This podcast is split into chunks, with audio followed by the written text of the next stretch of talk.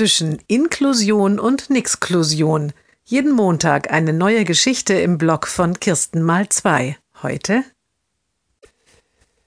Gruppenarbeit in Biologie. Immer zwei Kinder arbeiten zusammen. Es geht um Ernährung. Der Junge ist mit einem Mädchen, das er sehr mag, ein Team.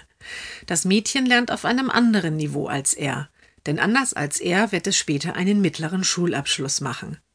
Der Junge ist laut sonderpädagogischem Gutachten geistig behindert. Sie teilen sich die Arbeit auf und bereiten die Präsentation vor. Die sollen sie in der nächsten Woche der Klasse vorstellen. Doch in der nächsten Woche ist der Junge krank, richtig krank. Oh nein, sagt er, dann kann ich ja gar nicht zu Bio. Schnell schickt er dem Mädchen eine WhatsApp-Sprachnachricht. Oh nein, schreibt es zurück, dann muss ich ja die Präsentation ganz alleine machen. Aber ich schaff das schon. Ich werde versuchen, eine gute Note für uns rauszuholen.